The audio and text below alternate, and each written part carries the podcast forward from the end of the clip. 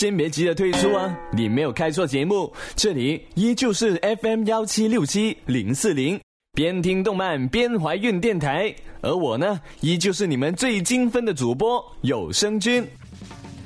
虽然四月已经快到头了，但有声君还是想和大家聊一聊四月新番这个躲不开的经典话题。但有声君又想着，各位小伙伴也许已经听了不少关于四月新番的节目，那就干脆搞搞新意思吧，来一个新番联播。那现在有声君就来播送第一则新番吧。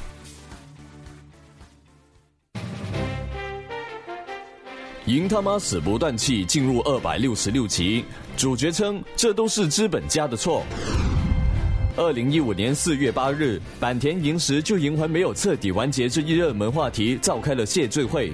出席会议时，银时以一个估计放了十斤定型发胶才固定住的光滑无比的三七开西装头亮相，让无数观众大呼“二三三三三三三三三三三三三三三三三三”，这是什么鬼？被问到为何失态会进行到如此地步时，坂田银时一度情绪失控。本人因为剧场版票房突破十七亿，生出对粉丝的感慨之情，以言表。但那群赚钱眼里的衣冠禽兽又盯上了我，心想原来如此，却发现已经不再是日升社了。再说制作人，他老是戒不掉好色的臭毛病。可是，你们能说自己很懂吗？制作人在操心什么，他就很懂吗？没错，在无数的期待之下，《银魂》尾第四季正式回归了。虽然很多粉丝都叫嚣着要用一生的节操来换银他妈不完结，但这部用无数粉丝的节操换来的第四季，依然是要什么都有什么，就是节操没有啊！尽管第一集开始就是牛逼哄哄的拯救世界梗，但看着银石、神乐、辛巴基的表现，时间都停止了，还开着游胸，和女明星结婚，还有抢劫银行这些脑洞，真的呆着不？真令人担忧，这个世界到底还有没有救啊？不过呢，对万千死忠粉来说，阴魂不完结就是对世界最大的救赎了吧？接下来的另一条新闻就由一只鸡为你讲述。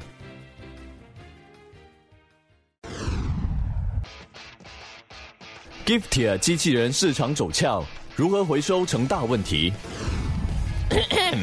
随着科技的不断发展，人们对于忠诚感情的需求越来越大，因此，Giftia 作为满足人类情感寄托需求的商品，自然应运而生。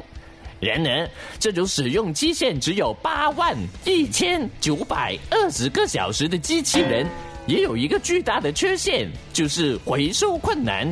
耳塑性记忆的故事因此而展开。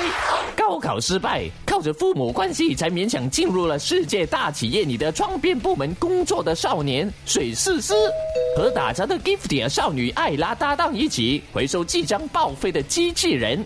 看着这个像是基本配置的背景设定，还有就是说八万一千九百二十个小时，而不是九年零四个月的装逼设定，大家是不是觉得这就是一部文艺虐心神作呢？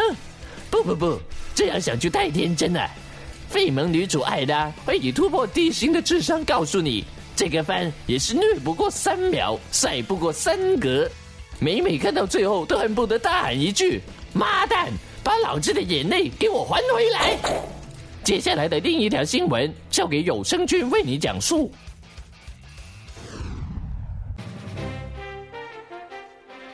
广告进入动漫时代，在广告里插播动漫成为最佳创意。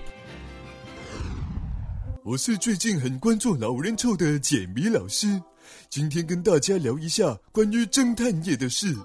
是。侦探业会努力不迷失目标，但会迷失思考方向哦。乔装会看起来更突出，尾随这是跟踪狂的行为吧。这是一个让你成为名侦探的 App，吸血鬼福尔摩斯。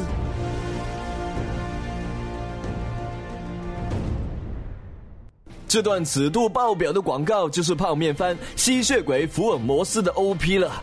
这个媲美 PPT 效果的四月新番，真的令人搞不懂它为什么能够放出啊！因为这个番最大的功能呢，就是卖广告，时不时出现的吸血鬼福尔摩斯口号式的硬广，以及根本不知道在做什么的两个主角，真的令人心焦啊！但是呢，这个番偏偏就是充满了魔性，每一次的更新都让你忍不住要点进去看看，到底这一期要烂到什么程度呢？这样一说，从某种意义上来讲，这个广告也算是成功了吧？每周一分钟，新番卖萌新形式。说起坑爹的番，相信许多人都会想到动画《凉宫春日的忧郁》二零零九中的一个章节——漫无止境的八月。是的，就是每集的剧情都几乎一模一样，可以视作精彩的分镜头教学，重复了八集的神奇番。但是现在却出了一个连泡面番都称不上的新番，来挑战这个最坑爹的地位，就是雨色可可。虽然雨色可可的细微表只能跪着去看，但也不能解释为什么这部新番每周更新一次，一次三分钟，时间平均分给了 OP、剧情和 ED。换句话说，每周就只更新了一分钟啊！但这样短暂的剧情更新，也不知道整体剧情走向好不好。制作方真的不是把一集动画的内容分成了一季的泡面番在放吗？《钢之炼金术师》剧组集体穿越中世纪。近日，有不少网友发现，一位叫做亚尔斯兰的王子与当年《钢之炼金术师》里面的主角爱德华·埃里克十分相似。不仅如此，这位王子的父亲和大总统也十分相似。经过一番调查，才发现，原来《钢之炼金术师》全个剧组因为在拍完《钢之炼金术师》之后，就再也没有接到任何的业务。他们决定演出亚尔斯兰战记去维持生计。爱德华不仅染了一头银白色的头发，而且还用了黑技术让自己长高了很多。可能因为这一花边新闻，本剧在开播就获得了不少的人气。但此剧后期，爱德华会不会不小心使用了炼金术？大总统会不会是人造人？爱德华的弟弟什么时候会现身？这一切仍是一个未知数啊！敬请留意我们的后续报道吧。某女星一微博上位，带着提胸线去拍戏。一部名为《在地下城寻求邂逅是否搞错了什么》的动画里，多位女性角色为博出彩，而各出奇招。其中最令人惊讶的是，其中一位女性角色竟然还带上了提胸线在戏中出现，炒作的意图可谓相当明显呢。这一效应立刻令广大宅男路人转粉，甚至网上的同款提胸线也遭到了抢购。有专业的商业人士认为，这是一次指路营销。接下来，我们再来说说今天的重大新闻。今天并没有什么重大新闻，各位观众，今天的新番联播就到此为止。如果对本电台或者本节目有任何看法，或者想跟有声君谈谈人生的小伙伴，都可以在社区留言或者私聊我。本期节目就到这里啦，我们下期再见，拜拜。